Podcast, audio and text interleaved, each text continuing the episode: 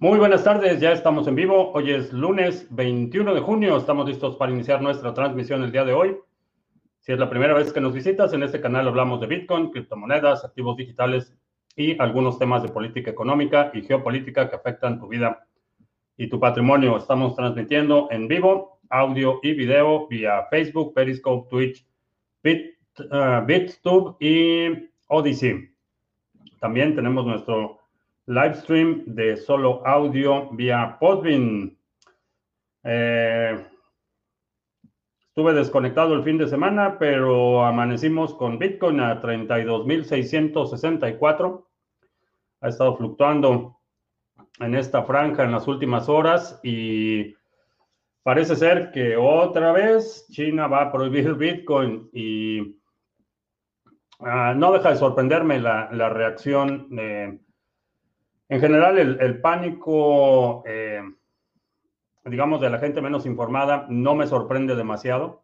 Eh, hemos visto instituciones, eh, empresas con un poderío global enorme someterse dócilmente al arbitrio y a los caprichos del Partido Comunista Chino. Hemos visto cómo han sometido y humillado públicamente a empresas en la industria de la, eh, del cine, por ejemplo.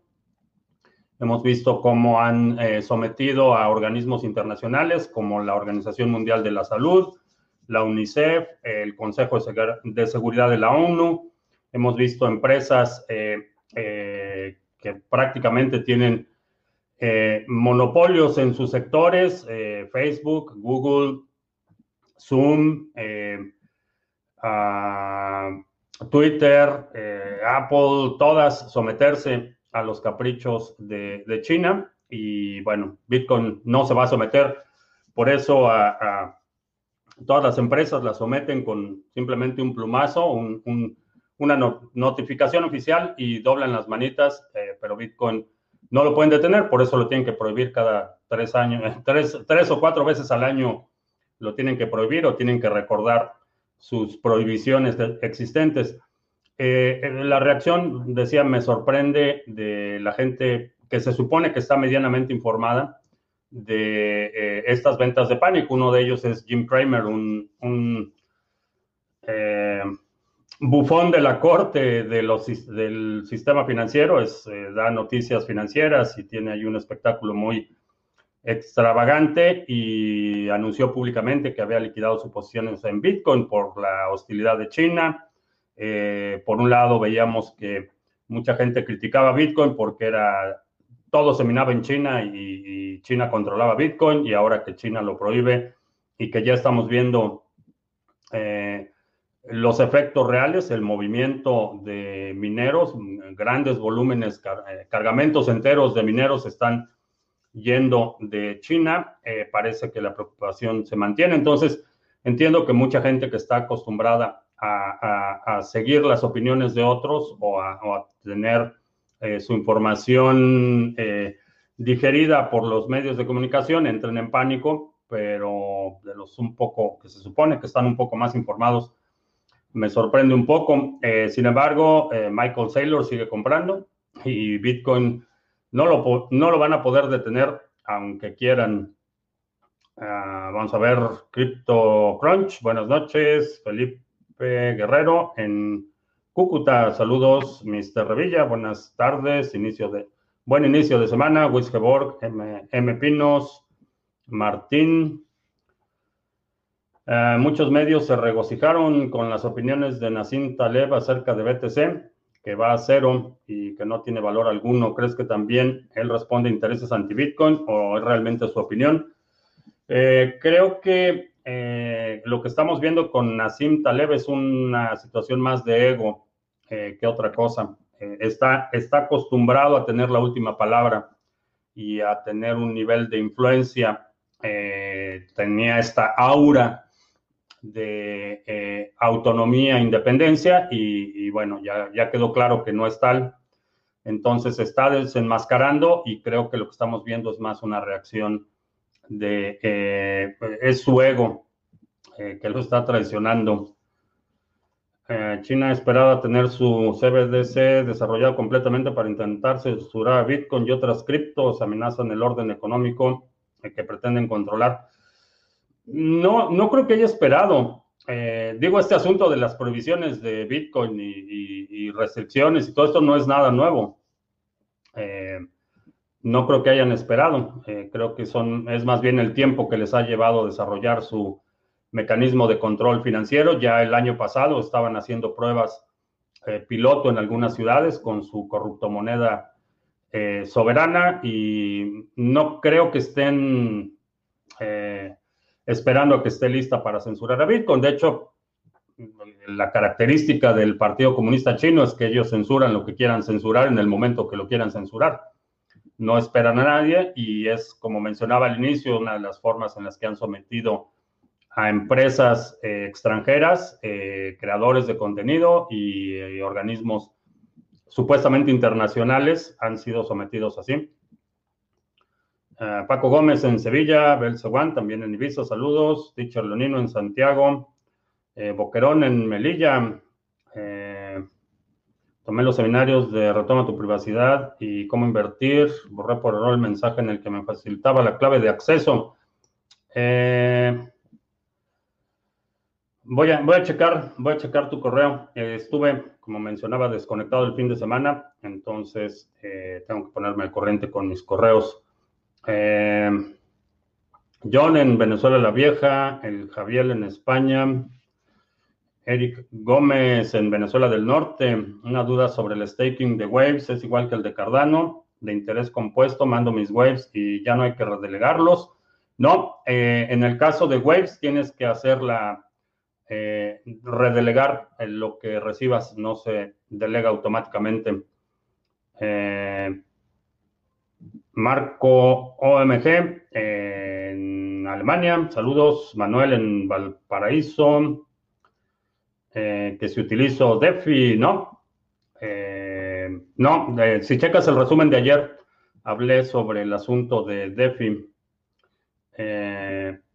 J Ponda Moreno en Argentina, ¿qué tal?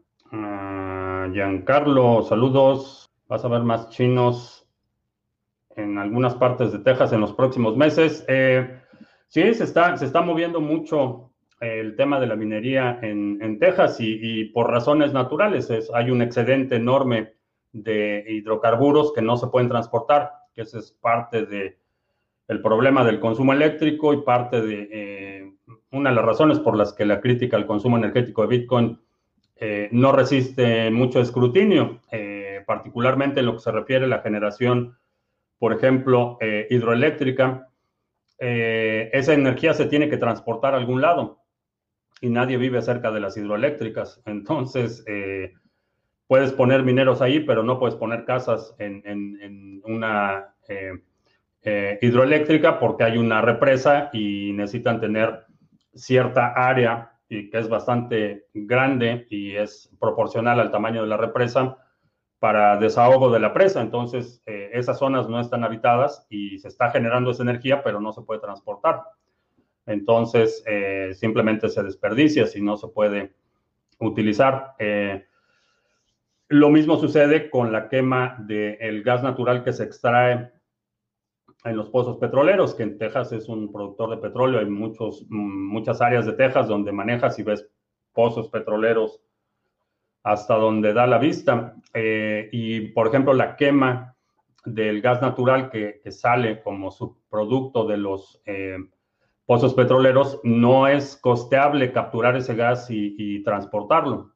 Eh, la cantidad no es lo suficientemente grande para que justifique el costo, entonces lo queman y hay mucho, mucho excedente de energía que se puede aprovechar en el lugar de la generación, en lugar de transportarlo, porque la física, eh, las, leyes de la termodinámica eh, aplican a la electricidad, entonces cuando transportas energía, por cada mi, bueno, kilómetro que transportas esa energía, hay una pérdida, hay generación de calor, hay fricción, entonces al final transportar mientras más eh, lejos tienes que llevar esa energía generada, es más ineficiente, es más, más costoso y la pérdida se incrementa. Entonces, sí, hay muchas oportunidades aquí en, en, Estados Unidos, en Texas, en Wyoming, hay buenas oportunidades. El estado de Washington tiene muchas represas.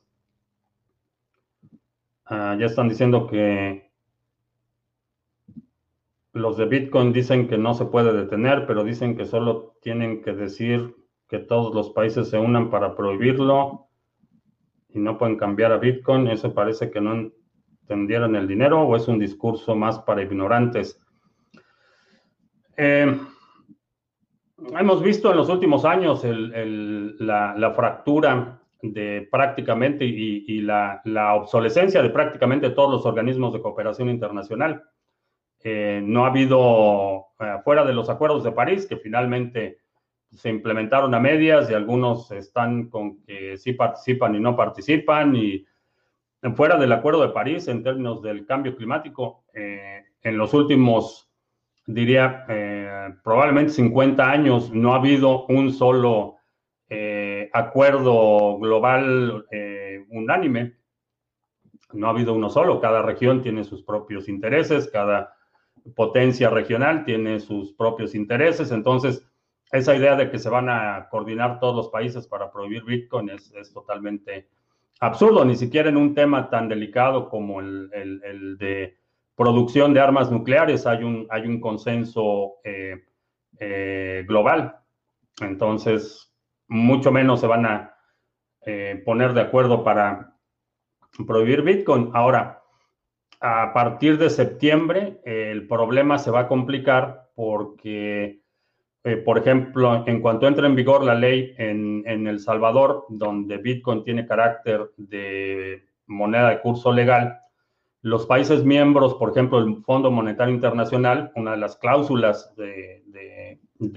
bajo las que opera el Fondo Monetario Internacional, es que el fondo tiene que aceptar la moneda de curso legal de los países miembros. Entonces, por, por rebote, digamos, en el momento que El Salvador reconozca Bitcoin como moneda de curso legal, en teoría el, Fondo Monetario Internacional estaría obligado eh, a aceptar Bitcoin como moneda de curso legal porque uno de sus países miembros eh, la reconoce como tal. Entonces, eh, ah, no vamos a ver un consenso en el que todos los países se pongan de acuerdo. A lo mejor va a haber bloques en los que se prohíba, pero eso va a abrir la oportunidad para que los otros países aprovechen las prohibiciones e incentiven eh, la utilización, eh, la minería, etc. Ah, Tom Kerr, saludos. Y, podríamos recurrir también al ejemplo de la guerra contra las drogas.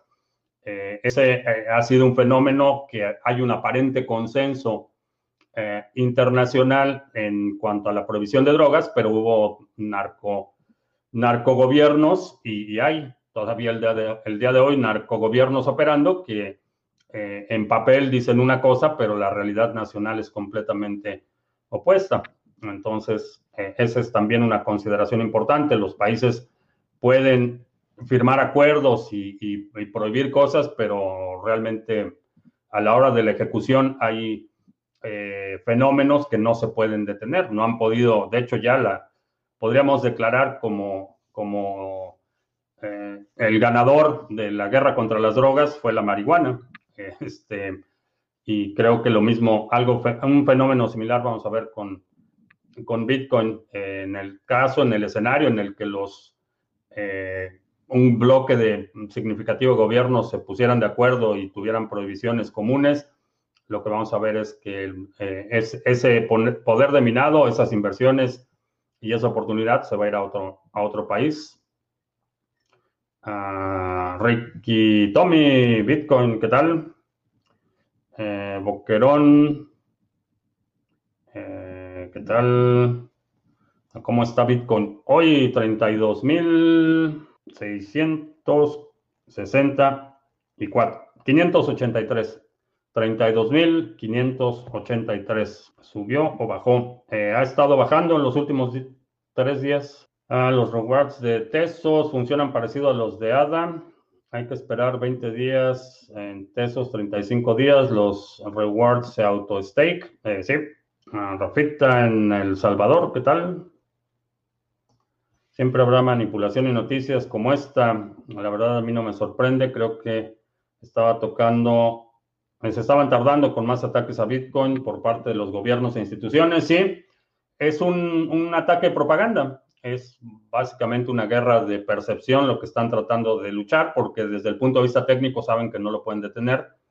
Desde el punto de vista técnico no lo pueden atacar. Eh, el modelo de resistencia eh, es enorme. Eh, los incentivos están diseñados para que el poder de minado y los nodos eh, sean agnósticos en términos de su origen. puedes operar un nodo realmente en cualquier parte del mundo. puedes operar mineros en cualquier parte del mundo. No hay ninguna restricción en ese sentido. Entonces es extremadamente resistente. Desde el punto de vista técnico no lo pueden atacar. Es imposible.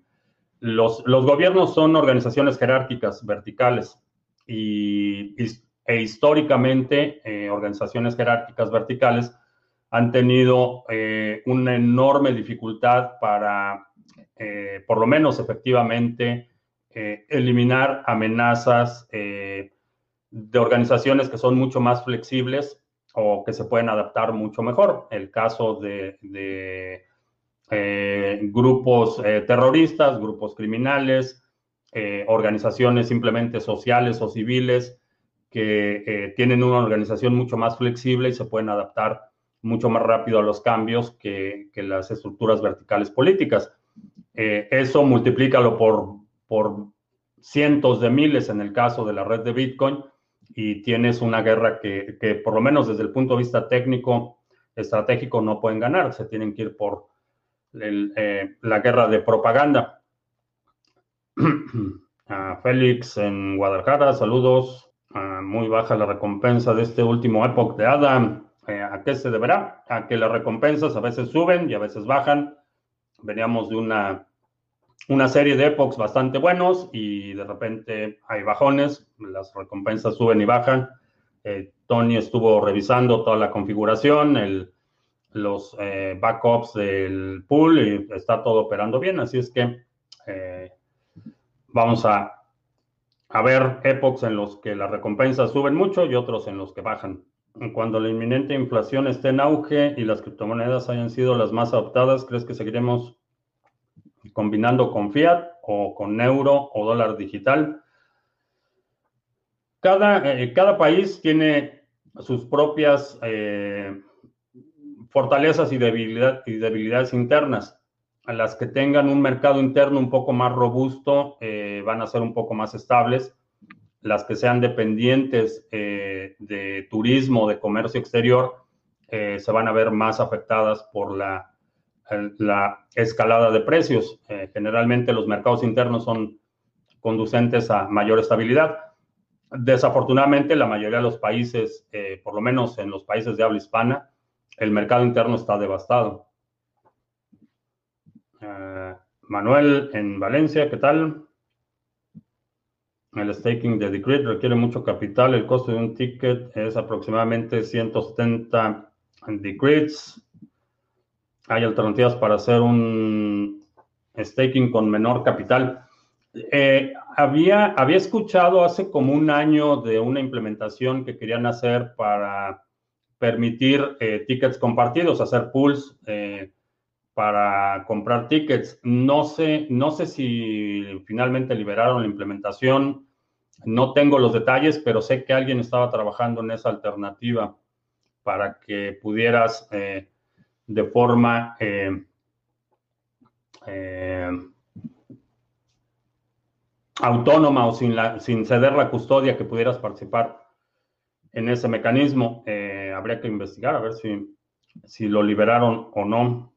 Ah, Ulises, en los directos de Seba y Rodrigo en Odyssey, el chat, el chat de su canal se renueva cada sesión.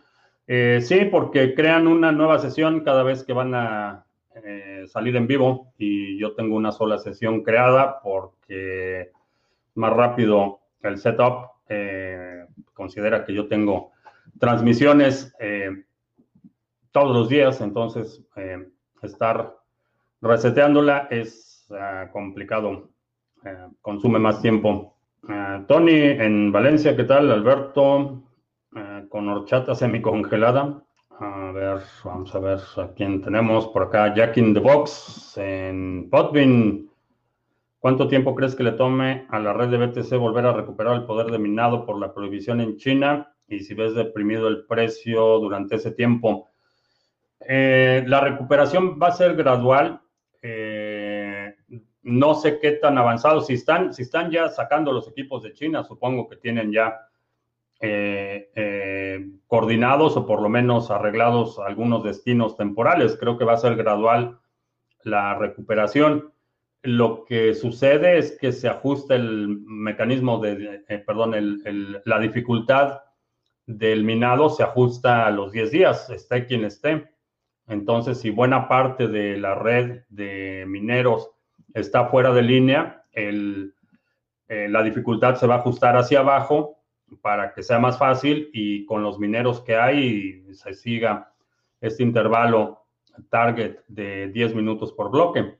Entonces, en 10 días se ajusta la dificultad y, con eso estabilizas, eh, estabilizas la red.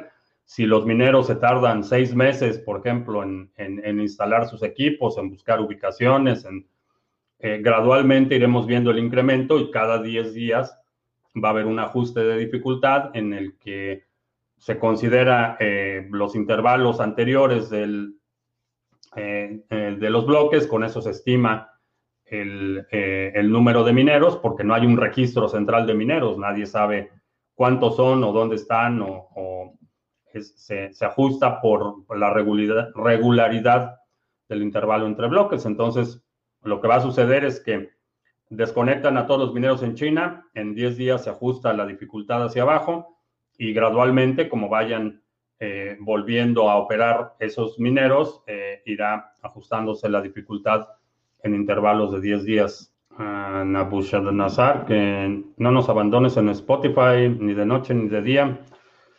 Eh, Spotify, eso no lo subo directamente a Spotify, eso es la distribución que hace Anchor, que es donde tengo alojado el podcast. Eh, subo el podcast, el, del viernes lo subí ayer en la noche porque, estuve desconectado el fin de semana, pero eh, ahí están todos. La última vez que chequé estaban todos los podcasts en Spotify. Los datos que suelen salir en las webs como CoinMarketCap o CoinGecko, volumen de capitalización, ¿cómo debemos interpretarlo? El volumen de capitalización no es otra cosa que multiplicar el precio por el circulante. Eh, en el caso de Bitcoin es cuánto cuesta Bitcoin hoy y cuántos Bitcoins hay en circulación y multiplicas eso y eso te da la capitalización. Puede ser bastante engañoso, sobre todo mientras más bajas en la lista de capitalización, puede ser más engañoso eh, porque puedo eh, crear una Poncedo Coin y, me la vendo a mí mismo por un millón de dólares y ya tengo un proyecto que vale miles de millones de dólares. Eh, puede ser, es, es, muy susceptible a la manipulación ese, ese eh, componente de capitalización. Hay algunas en las que se puede medio estimar el circulante, en otras no es tan claro. Entonces, la, la capitalización es simplemente una referencia del, del volumen de transacciones eh, de compra-venta que tiene un proyecto. Eh, es una evaluación que, por ejemplo, en el caso de las empresas que cotizan en la bolsa, eh, es un número bastante exacto porque toda emisión de acciones está registrada y es un número público. Entonces, todo el mundo sabe, esta es información pública, cuántas acciones emitidas tiene, por ejemplo, Apple. Eh, ese número no cambia y si tienen que hacer una emisión adicional, tienen que notificar a los accionistas y hay una serie de documentos que se generan cuando quieren incrementar el número de acciones. Eh, en el caso de las criptomonedas, en algunas es relativamente fácil eh, determinar ese número, en otras no es tan fácil y en muchas otras el volumen puede ser o el precio puede ser manipulado, sobre todo Mientras más abajo te vas en la lista, las de menor capitalización requieren menos dinero para poder manipular el precio. Eh, realmente es simplemente un dato de referencia el, volumen de, eh, capitalización de un proyecto. Eh, el volumen el volumen diario o de 30 días es simplemente eh, cuánto se ha cambiado de fiat a esa moneda. Eso es lo que te da el volumen. Y, esos datos son únicamente una, eh, son eh, puntos de referencia. No, no, o por lo menos no recomendaría tomar ninguna decisión basada únicamente en esos datos. Es, vas recabando información de un proyecto que te interesa y uno de los muchos puntos que evalúas es el volumen, eh, qué tanta liquidez tiene el proyecto y otra sería la capitalización, qué tan, qué tan grande o qué tanto interés eh, hay en el proyecto. Eh, ¿Invertirías en el proyecto World Mobile Token? no, porque no lo conozco. Ah, ¿Qué opinas del cliente de MyNode? nunca he utilizado MyNode. he escuchado cosas positivas de MyNode, pero realmente nunca lo he utilizado si revisé el juego Axie Infinity, no. Si no han prohibido las armas nucleares, ¿cómo van a prohibir el Bitcoin si es algo que va a beneficiar a todos y no a dañarlo con las armas nucleares? El problema es que daña a quienes controlan las armas nucleares. Ese es, el problema. Eh, el control de armas a nivel internacional no tiene absolutamente nada que ver con el bienestar de la población, tiene que ver con los intereses económicos que mueven la industria armamentista. Ah, mía 116 en España, saludos. Estuve tratando de hacer intercambios en Changeley, pero me dice dirección inválida. Parece que no acepta dirección en Shelly. ¿Alguna opción? Eh, ah, no, checa, checa que no tengas espacios en la dirección, porque Shelly es, realmente el, el estándar actual, entonces debe debe aceptarlas. ¿Por qué critican a Lightning Network y sidechains de BTC como centralizadas y de custodia? Eh, sidechains, hay muchas, muchas variantes. Hay algunas que sí pueden ser centralizadas, controladas por quien controla la transacción ancla. Eh, hay muchas modalidades y muchos propósitos de tener eh, sidechains. Entonces puedes tener sidechains que son totalmente centralizadas. Eh, la crítica de Lightning Network generalmente es de gente que no entiende cómo funciona. Eh, porque sí, hay clientes eh, que son centralizados, es decir, tú no tienes la custodia de tus nodos o, no tienes la custodia de tus fondos, hay servicios así, pero el protocolo no, no es centralizado, es totalmente, tiene las mismas propiedades que el protocolo de Bitcoin, es no permisionado, es decir, no necesitas la autorización de nadie para poner un nodo de Lightning Network. El código es código abierto, hay muchas implementaciones, puedes escoger la que quieras o puedes hacer tu propia implementación. Entonces, eh, tiene, esos atributos. ¿De qué sirve tener un nodo completo de Bitcoin? Sirve para que tú puedas verificar tus propias transacciones. Un nodo completo no es otra cosa que eh, un software que te permite verificar todo el histórico de transacciones de Bitcoin y guardar una copia local. Entonces, cuando tienes tu propia copia, no tienes que depender de un tercero para que te verifique transacciones o te diga si una transacción sucedió o no. Eh, te sirve como verificación propia, es decir, simplemente para saber que el Bitcoin que tienes es Bitcoin legítimo. Te sirve en el frente de la privacidad porque cuando corres tu propio nodo, todas las consultas que haces las haces contra tu propio nodo y no estás vinculando direcciones eh, de Bitcoin con direcciones IP en buscadores o en, eh, perdón, en exploradores de bloques o en servicios que controlan eh, otras personas. ¿Qué se aprobó estos días en Texas? Escuché algo de las noticias sobre Bitcoin. Ah, ah, hay una, bueno, pasaron pasaron un par de leyes relativas a Bitcoin. Eh, son más eh, preventivas, es, básicamente evitar que, por ejemplo, los condados o jurisdicciones menores empiecen a poner prohibiciones o restricciones. Es básicamente para incentivar la industria y, también para normalizar el uso. Tiene algunas provisiones eh, que son parecidas a, las que tiene, por ejemplo, la ley de Wyoming, que hemos hablado en varias ocasiones, que básicamente se reconoce Bitcoin eh, como un instrumento legítimo. no como moneda de curso legal. Eh, en el caso de Texas, eh, reconoce Bitcoin como propiedad, no como, no como dinero, sino como propiedad. Eso tiene implicaciones en términos de fiscalización, en términos de transferencia, en términos de legitimidad de, la titularidad, facilita que se pueda utilizar como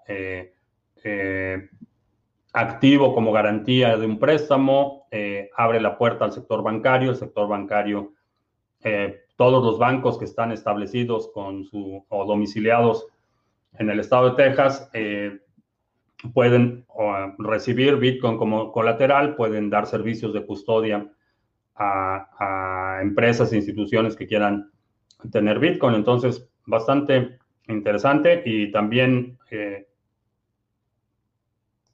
no, no directamente relacionada a Bitcoin, bueno, sí, bastante relacionada a Bitcoin, pero también pasaron leyes relativas a la segunda B, eh, que ya, ya puedes eh, portar armas eh, ocultas o visibles sin necesidad de pedir ningún permiso.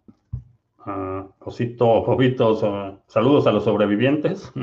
Uh, ¿Qué tan bueno es el retorno anual del LEND para Bitcoin? ¿Tú tienes parte de tu BTC en LEND? Eh, no. Eh, solicité un, crédito eh, utilizando Bitcoin como colateral que voy a liquidar yo creo que en mayo, junio, probablemente a finales del próximo mes liquide ese, ese préstamo, pero para mí no, no, no es lo suficientemente atractivo como para darles mi Bitcoin. Mm, sé que en El Salvador eh, Strike ayudará a que la gente que no le interesa BTC siempre piense que mantiene dólares. Aquí en Estados Unidos, ¿cómo funciona la app? Eh, exactamente igual. Va a funcionar exactamente igual aquí y allá. El espectador ejemplar en Ronda Málaga Rafita, yo lo que percibo aquí en El Salvador es la competencia entre aplicaciones de monederos, porque tengo mi monedero en Coinbase y cuando traté de cambiar unos bitcoins a efectivo en uno de los cajeros de acá, no pude porque tengo que descargar un monedero local que usa la gente ahí. No es compatible con el ATM, que es una cena. Ah, no es por la, no es por la compatibilidad de los monederos. Lo que sucede es que los retiros de Coinbase no son automáticos. Cuando tú utilizas tu propia cartera y haces una transacción, la transacción se propaga inmediatamente. En el caso de Coinbase, no. En Coinbase se puede tardar desde, desde un par de horas hasta, hasta un día entre que haces el retiro y, y se efectúa se propaga esa transacción. Entonces, es una de las razones por las que muchos servicios de pago y cosas así, eh, cuando identifican que es una cartera de Coinbase, eh, generalmente limitan, eh, limitan las transacciones porque se pueden tardar mucho. Entonces, el cajero no puede tener esa transacción en el limbo, no puede autorizar que retires el dinero hasta que no la confirmen y esa confirmación puede ser un periodo de varias horas. Entonces, es por esa razón. Mm, cuando OKCash deje de dar el 22% anual, ¿dejará de ser buena alternativa para flujo efectivo? Creo que no. Creo que el, retorno va a seguir siendo decente. Fue un buen periodo el tener un año, sí, fue prácticamente un año con un retorno del 22%, bastante bueno, pero creo que va a seguir siendo una alternativa. ¿Crees que los ataques a Ledger sean también en parte causa de sabotajes internos? Eh, Existe la posibilidad, me diría que es remota, pero, pero sí existe la posibilidad. No hay ninguna evidencia que indique que ese es el caso, pero es posible. ¿La afectación de la minería de China puede afectar la tasa de hash a largo plazo o solo a corto y medio? Bueno, en términos de, tera, o, ya llevamos, vamos en petahashes, eh, va a, reducir el número de hashes por segundo en la red en su conjunto, pero no afecta a la operación, eh, la afecta de, forma temporal, repito, a los 10 días se ajuste la dificultad y la red se va a normalizar. Entonces, sí va a haber una afectación, pero es, en un periodo de tiempo muy corto y eventualmente irá eh, recuperándose. El rojo, buenas tardes. Ah, siempre dices que todo lo que puede estar generando flujo efectivo tiene que estar trabajando. Aparte de BTC, ¿holdeas alguna otra cripto que no pueda generar flujo efectivo? Eh, sí. sí, tengo algunas otras cosas que no están produciendo flujo efectivo y que eh, su valor es más la apreciación. ¿Crees que todos los países tienen su ejército tras bambalinas que hacen el trabajo sucio de los países y sus propios intereses? Sí. Esa es una, eh, no es algo nuevo, es, está íntimamente vinculado a la naturaleza del poder. Eh, para entender un poco más ese fenómeno, te recomiendo que cheques el libro El Príncipe de Maquiavelo eso te va a dar una idea de cómo se las gastan los gobiernos y es una situación inherente al poder. Eh, no tiene que ver con el Estado soberano moderno como lo conocemos o los gobiernos modernos.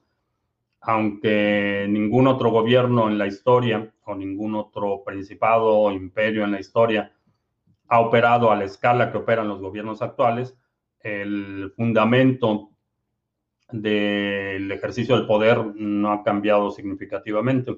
Mm, ¿Qué opinión tengo de Hedera Hashgraph? ¿Tienes caballos en esa token? No. Eh, Hedera Hashgraph fue uno de los proyectos que eh, deseché, desestimé mm, a los pocos minutos después de haber leído el white paper. Me di cuenta que no, valía la pena y por varias razones. Una de ellas es una red federada. Los validadores de Hedera Hashgraph están seleccionados por la empresa Hedera Hashgraph. Eh, otra de las razones es por las que si revisas su white paper, ahí te dicen que van a demandar a cualquiera que intente hacer un hard fork de su código. Eh, todo su código está protegido. Eh, es, no es un proyecto de código abierto. te, te dan APIs si quieres desarrollar algo en su plataforma, te van a dar APIs y únicamente tienes acceso para, meter y sacar datos, pero nunca sabes qué está pasando ahí. Es una caja negra. Y la descripción de cómo eh, su análisis predictivo del sentido del voto, del consenso, me pareció bastante absurdo. Entonces, eh, no, ese proyecto lo deseché casi de inmediato. Mm, ¿Cómo puedo configurar mi computadora como nodo? Eh, simplemente descarga el software bitcoin.org o Get Umbrel, descargas el software, lo instalas en una de tus computadoras y se sincroniza, se sincroniza dependiendo de eh, tu ancho de banda y de tu capacidad de disco y demás. Eh, puede tardarse desde día y medio hasta un par de días en sincronizarse y ya tienes tu nodo completo. No, no es complicado, es instalar un software prácticamente. Mm, ¿Qué opinión tengo del hecho de que muchas personas no quieran vacunarse? Creo que es, eh, la gente está en su derecho, me parece bastante ridículo y cada vez veo argumentos más absurdos eh, en contra de las vacunas, pero creo que estás en tu derecho de determinar qué, eh, qué vacuna te pones y qué no, y mientras estés consciente del riesgo que estás corriendo, estás en tu derecho de, rechazar una vacuna, de la misma forma que estás en tu derecho de, de rechazar cualquier eh, tratamiento médico, por ejemplo, que sea excesivamente doloroso, intrusivo, eh, tienes derecho a, rechazar una transfusión de sangre o cualquier, digo, ese es parte del dominio que tienes sobre tu persona. Entonces, eh, me parece reprobable que los gobiernos quieran forzar a la gente a que se vacune. Ahora, las razones por las que la gente no se quiere vacunar, en este caso en particular, la verdad es que la mayoría son bastante bastante ridículas, pero, pero creo que la gente está en su derecho de determinar eh, eso, es un nodo. Un nodo no es otra cosa que un, una computadora que tiene una copia de la cadena completa y que está corriendo un software que eh, recibe los bloques y valida eh, cada bloque que recibe. Es una copia local de la cadena de Bitcoin el, nodo no va a minar, no produce nuevos bloques, pero el nodo valida los bloques eh, que van creando los mineros. Mm, ¿Qué opinión tengo acerca del hecho que muchos... Ah, ya lo contesté.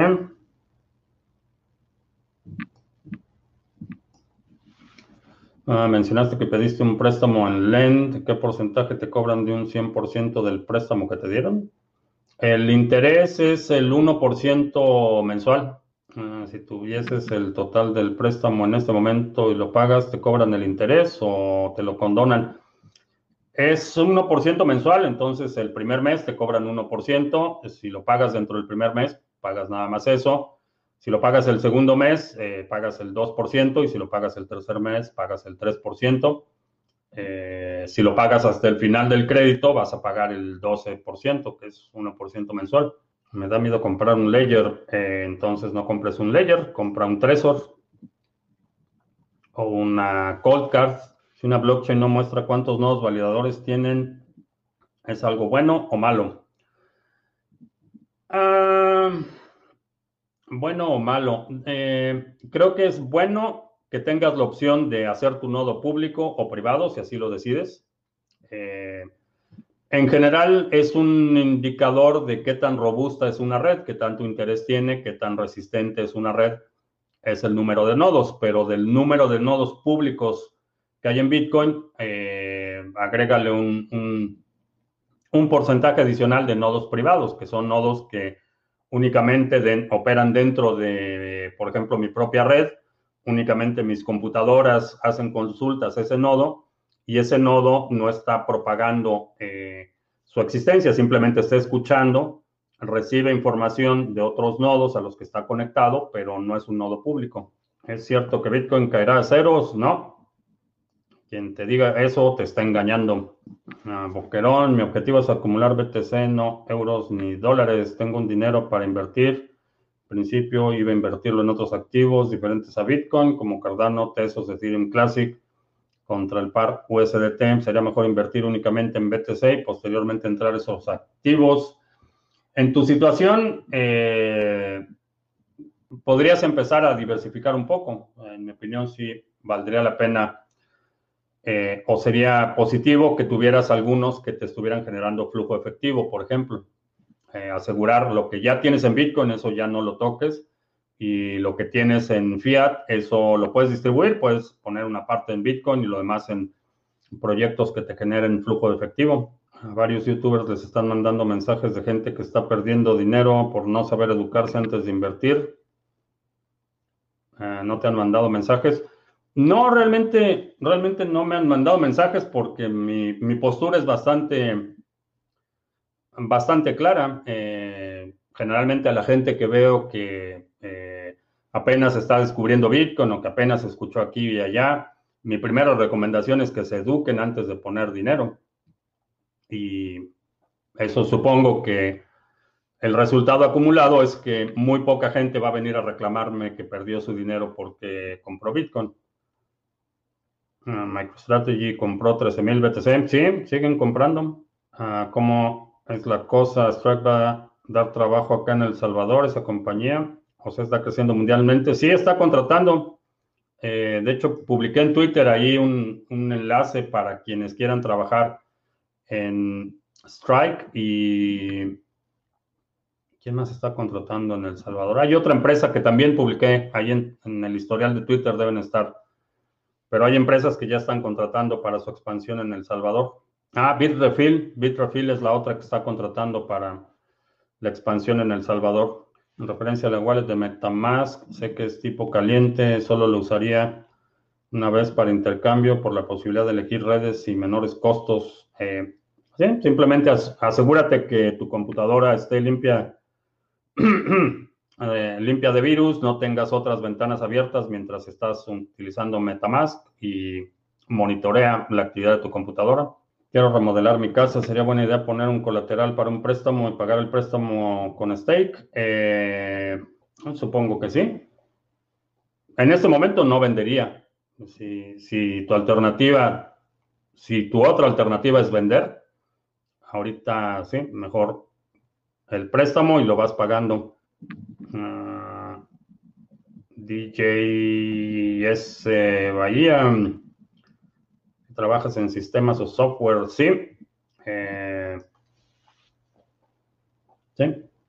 Soy ingeniero en sistemas y he desarrollado aplicaciones, programado, instalado infraestructura, telecomunicaciones desde hace muchos años. Antes de que muchos de ustedes nacieran, yo ya estaba ahí trepado en las antenas de microondas. Eso préstamo de usura. Eh, no. No, quien te está prestando dinero está asumiendo un riesgo está arriesgando su dinero y ese riesgo debe ser recompensado. Sé que en algunas, algunas religiones sí es eh, censurado el tema de los intereses, pero, pero si yo te doy dinero que yo he trabajado y que es mío y te lo estoy dando a ti y estoy corriendo el riesgo de que simplemente no me lo pagues o lo pierdas o algo suceda, eh, ese riesgo debe ser compensado. Mm, yo también respeto a la gente que no se vacuna, pero hay que tener en cuenta que las vacunas son experimentales. Sí, es una vacuna experimental, ish, diría parcialmente experimental. Eh, en este momento, digo, no sé cuántos cientos de millones de personas han sido ya vacunadas. Obviamente la parte del efecto a largo plazo es, eh, eh, es una preocupación para mucha gente hay cuestionamientos legítimos y yo eh, siempre he sido, eh, estado a favor de, cuestionar, eh, de no tomar posiciones dogmáticas y, no, no, dar por hecho lo que fuentes oficiales mencionan, pero es una evaluación de riesgo y honestamente, digo, en, en mi caso personal, no es una evaluación de riesgo en la que le voy a dedicar meses de investigación eh, por distintas razones, eh, para mí tenía sentido eh, que me vacunaran. Hice mi investigación lo mejor que pude, consulté con gente a la que respeto y que sé que tiene información o, un conocimiento especializado mucho más allá de lo que yo tengo y para mí la conclusión era que tenía sentido eh, que me aplicaron la vacuna y me vacuné y ya. Digo, fuera de eso, la verdad es que no, no le he dedicado mucho más eh, tiempo. Lo que he visto es que inclusive en una audiencia que hubo hace dos semanas en el Congreso aquí en Estados Unidos, había una supuesta enfermera argumentando que eh, la vacuna contenía metales pesados y trató de hacer su demostración de ponerse el imán en, en, el lugar donde según ella estaba la vacuna y fue un, espectáculo realmente patético. Entiendo que hay una preocupación por los efectos a, largo plazo eh, y quienes tengan esa preocupación, digo que le dediquen el tiempo que le necesiten dedicar a tomar la decisión, que se rehúsen a, a recibir la vacuna, si esa es la decisión que toman, es perfectamente aceptable esa decisión aun cuando esa decisión tiene un costo social. Y esto es algo que, no quiero ignorar, pero tampoco creo que justifica la imposición de la voluntad de otros. Pero tú puedes decir que no te vacunas, eh, pero las consecuencias de esa decisión tienen un impacto social, no solo en tu capacidad de transmisión, sino simplemente el costo de, eh, del cuidado médico si llegas a enfermarte es un costo social eh, que aún en una situación donde tenemos eh, servicios de salud totalmente privados, el costo se reparte. No tan directamente como los servicios de salud operados por el Estado o proporcionados por el Estado, pero el costo se reparte. Las compañías de seguros, si ven que sus costos de pagar el cuidado médico de unos se incrementa, eso nos impacta a todos los que pagamos los servicios de seguros médicos. De la misma forma que los seguros automotrices, en ciudades donde, por ejemplo, el robo de vehículos es muy alto, los seguros son más caros para todos los que tienen sus vehículos registrados ahí. No es únicamente al que le roban el coche el que tiene, eh, eh, que sufre las consecuencias, sino eventualmente ese impacto se distribuye entre todos los participantes de ese sistema. Pero repito, estoy totalmente eh, de acuerdo con que estás en todo tu derecho de rechazar la vacuna o aceptarla. Es una decisión sobre tu, eh, sobre tu persona y es perfectamente aceptable. Ah, Cardano es buena apuesta. Cardano es uno de los proyectos en los que tengo invertido mucho tiempo, eh, eh, mucho, bueno, dinero y, e infraestructura. tengo, opero un pool de staking, estamos trabajando en algunos proyectos de desarrollo en la red de Cardano y estoy bastante optimista sobre el futuro de Cardano. Que si podría poner aquí en el chat el canal oficial de Telegram.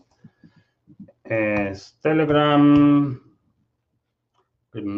Criptomonedas TV.com. Sí, es este. A ver, vamos a compartir la pantalla. Y de una vez hacemos anuncios porque ya son las 3 de la tarde. Ah, está.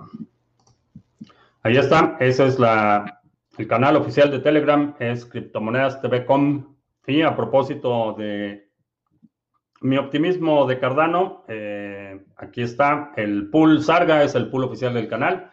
Es un pool de staking donde puedes participar de las recompensas de la red sin perder la custodia de tus tokens. Tenemos 30 millones de ADA delegados y 3.252 delegadores. Eh, este Epoch va un poco mejor que el Epoch pasado. Vamos a ver aquí en recompensas. el Epoch pasado estuvo ah, no tan mal, 20, 20 bloques. Ahorita llevamos 11 bloques en lo que va de este Epoch y vamos eh, un poco más de la mitad del Epoch, así es que pues, es muy posible que lleguemos a superar eh, las recompensas del Epoch anterior. Entonces, si tienes ADA y lo quieres delegar, ahí está el pool Sarga.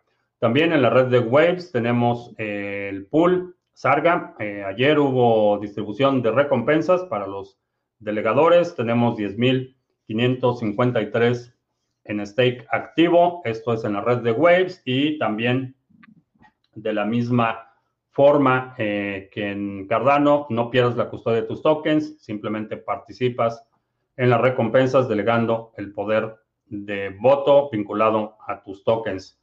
Y eh, ya está disponible la versión bajo demanda del seminario eh, Gana Bitcoin con canales de pago Lightning Network. Eh, en la sesión hablamos de qué son los canales de pago, cómo funcionan, cómo operan los nodos de Lightning Network, cuáles son los riesgos operativos, cómo se optimizan los canales, cómo se calcula el retorno, cómo funcionan los pools de liquidez y tienes acceso inmediato a la grabación, a los materiales y también al acceso al grupo de trabajo en Discord para establecer esta red de canales de pago. Entonces ya está disponible. Si participaste en vivo en el seminario, ya recibiste las instrucciones para acceder a la grabación. Y esos son los anuncios. Es verdad que por mucho que se diga que generar litio, entre otros materiales para la creación de movilidad con carros verdes, genera contaminación, pero nunca comparada con el petróleo. No lo sé, no tengo, no tengo honestamente datos para, para comparar el impacto ambiental de una y otra actividad. Eh, sin embargo, para minar litio necesitas petróleo. Eh, la maquinaria que mueve la tierra de la que se extrae el litio, eh, las excavadoras, el transporte, todo eso consume hidrocarburos. Lo que pasa con las vacunas es que ciertos países las pedirán obligatoriamente para salir de viaje. No creo que para salir de viaje. Es algo que, me da la impresión que mucha gente ha confundido.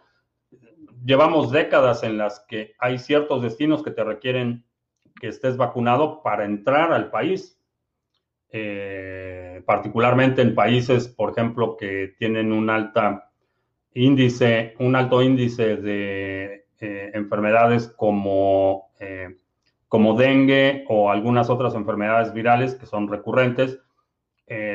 antes de que llegues al país te tienes que vacunar. Cuando solicitas la visa o cuando compras tu boleto de avión, te, te informan que necesitas estar vacunado y te dan la lista de qué vacuna requieres para llegar al país destino que es distinto a que te pidan la vacuna para salir del país. Ese es un asunto distinto. Creo que Australia va para allá y Australia se está convirtiendo ya lleva un par de años convirtiéndose en un verdadero infierno de control social. Eh, a lo mejor la, está salpicado por la cercanía eh, con China, pero parece que eh, Australia está planeando hacer algo así, que requieras un certificado de vacunación para salir del país, pero la mayoría de los países, y, son países que tienen tráfico terrestre, en el caso de Australia es una isla, realmente es un continente, pero está totalmente aislado.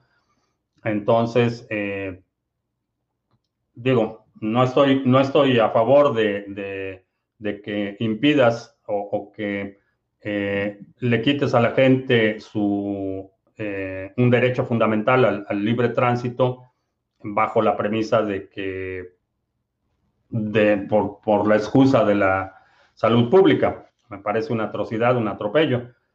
La mayoría de los países sí, te van a dar una lista y ya, ya hay listas. Si vas, al, por ejemplo, a la página oficial del Departamento de Estado aquí en Estados Unidos, te van a decir, si viajas a este país, necesitas estas vacunas. Si viajas a este otro país, necesitas estas vacunas. Eso, eso no es nada nuevo. Y es prerrogativa del país que te está recibiendo que ponga los requisitos que quiera poner. En algunos casos te requieren visa, en otros lados te requieren un, que demuestre cierta cantidad de dinero en tu cuenta para que te dejen entrar, otros requieren vacunas, etcétera. Esa es una prerrogativa de, eh, de los países. Que tu propio país no te deje salir, esa es otra historia. Aquí en Venezuela del Norte sí sé que tiene la variante Delta del bicho. Tendremos que vacunarnos otra vez cuando haya cambiado o mutado. No eh, lo que he escuchado es que la, de, la vacuna de AstraZeneca y la de Pfizer, las dos te protegen contra la variante Delta. La de Johnson y Johnson todavía no está determinado. Esas son realmente las tres que están disponibles aquí. Eh, sobre otras vacunas, la, la vacuna patria de Venezuela del Norte, no tengo idea. Eh, Sputnik y la vacuna china, no, no sé. No sé si te protegen o no. Ah, si pudieras volver para atrás, ¿estudiarías lo mismo? Eh, sí, yo creo que sí. Si volviera atrás en el mismo momento histórico, si hoy tuviera eh, edad universitaria, si hoy empezara mi carrera en las circunstancias actuales, ah, me especializaría mucho más en seguridad informática o criptografía, pero en ese momento era la vanguardia, estábamos construyendo Internet eh, y cuando digo construyendo Internet, estoy hablando literalmente en 1996. Estaba eh, instalando nodos de la Red Tecnológica Nacional, que fue en México el primer, la primera red de nodos regionales para acceso a Internet. Hasta ese momento únicamente las universidades tenían acceso y había por ahí eh, un par de proveedores en algunas ciudades, eh, no en todas. De hecho, en, el 95, eh, en Toluca, Estado de México, abrimos el primer, eh, básicamente, proveedor de Internet que hubo local. Hasta ese momento tenías que hacer llamadas de larga distancia a la Ciudad de México para conectarte a Internet.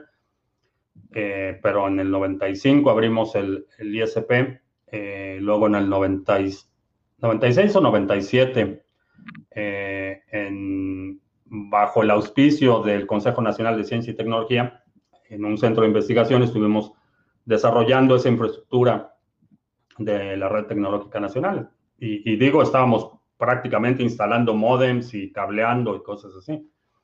Entonces, cuando digo que construimos Internet en esos años, es literalmente lo construimos. Mm, por lo del litio, la industria minera en general es una gran consumidora de energía y agua. Sí, digo, consumen, mueven toneladas y toneladas de material.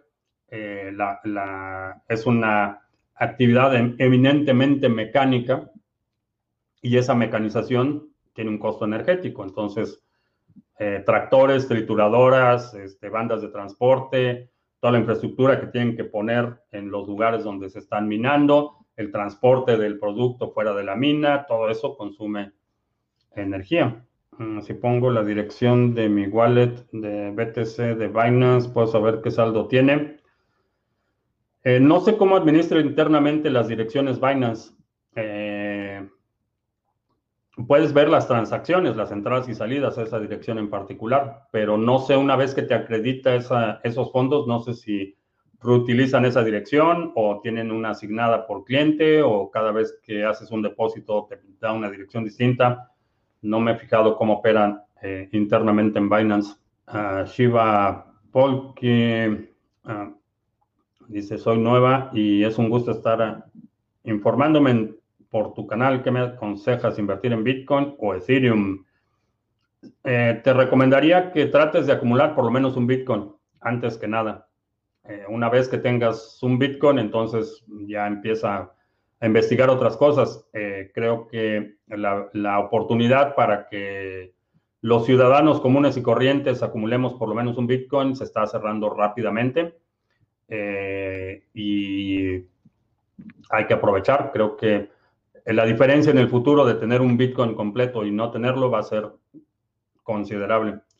entonces, mi recomendación enfócate primero en Bitcoin, aprende, eh, empieza a acumular Bitcoin y ya después empiezas a, ver otras cosas.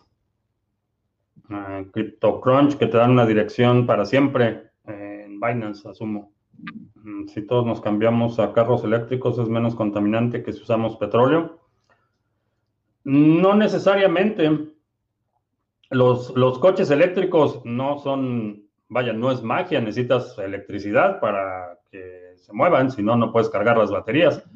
Y lo importante es cómo se genera esa electricidad, si es electricidad de fuentes renovables, si es hidroeléctrica, si es eh, energía nuclear, si es eh, plantas de carbón, como lo que está promoviendo ahorita Venezuela del Norte, que están con su euforia por el carbón. Eh, depende mucho de cómo se está generando esa energía el hecho de que utilices un coche eléctrico eh, reduce el impacto de la emisión eh, durante el uso, mientras lo estás utilizando.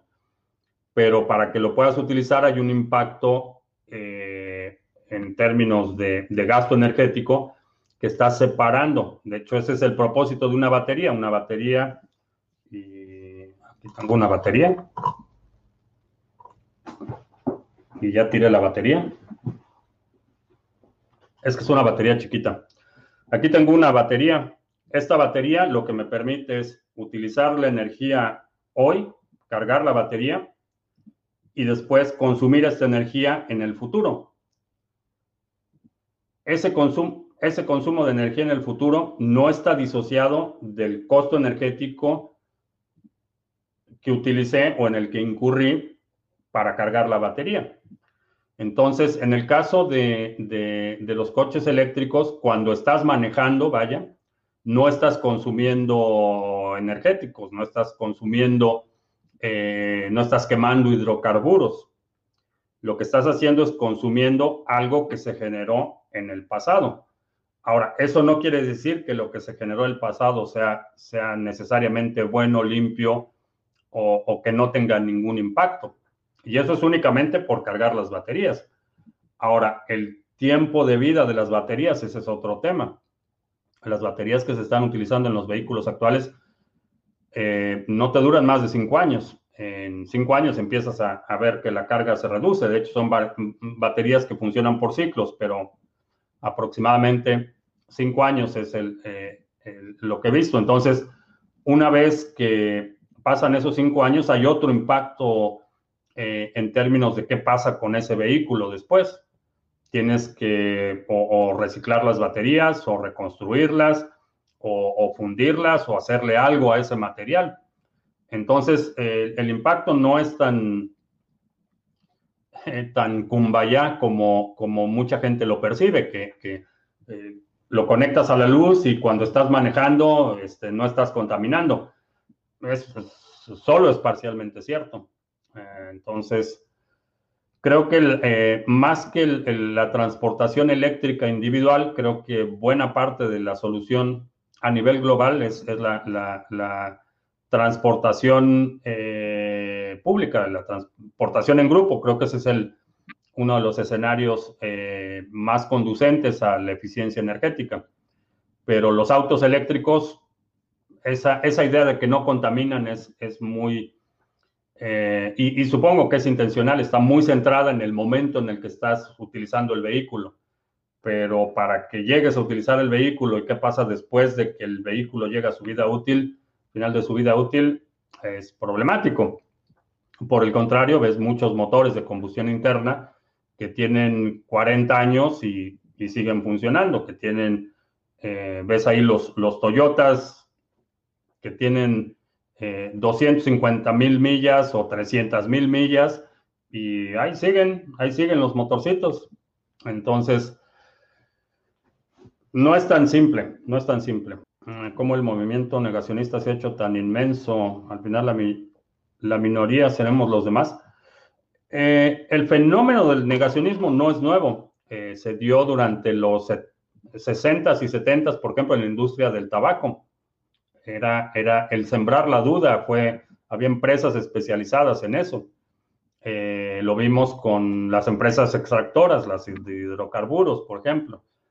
Eh, eso no es un fenómeno nuevo, lo que, lo que tenemos ahora son mm, mecanismos de comunicación globales mucho más eficientes y al alcance de todos. Entonces, eh, esa es la razón por la que se, se propagan tan rápido. Ah, se puede hacer un símil para explicar el gas de Ethereum como cuando un banco cobra por una transferencia, ya que las criptomonedas no hay bancos, sino que se paga a los mineros por este proceso. Lo compararía más con los servicios de un notario. Eh, el notario lo que hace es eh, eh, validar un documento y por ese servicio le pagas al notario.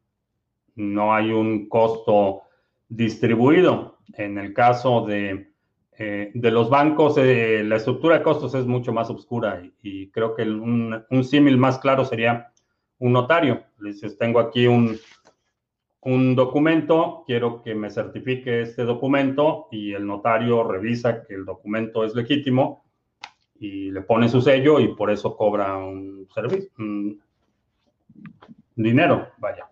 Conozco inversionistas con capital que quieren colocar recursos. ¿Qué negocios en Bitcoin podríamos proponerles? ¿Podríamos? Plural.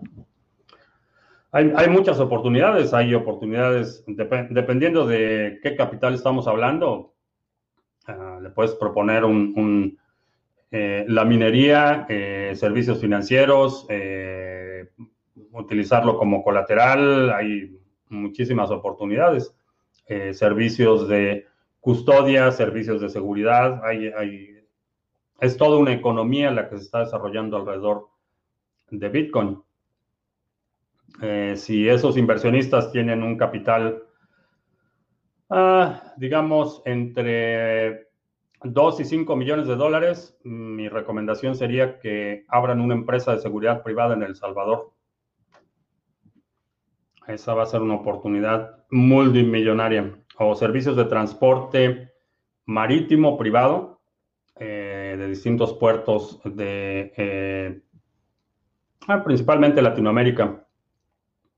Pero si puedes organizar un, un servicios de transporte marítimo entre, por ejemplo, Los Ángeles y El Salvador, hay oportunidades de miles, de miles de millones en la mesa. Y con eso terminamos, ya se me hizo súper tarde.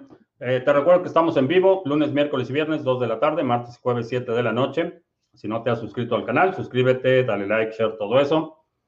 Eh, los domingos publicamos nuestro resumen semanal. Si hay algún segmento de la transmisión de hoy que quieras sugerir para este resumen semanal, el próximo domingo, deja un comentario aquí abajo con la marca de tiempo para considerarlo. Y creo que ya, por mi parte es todo. Gracias y hasta la próxima.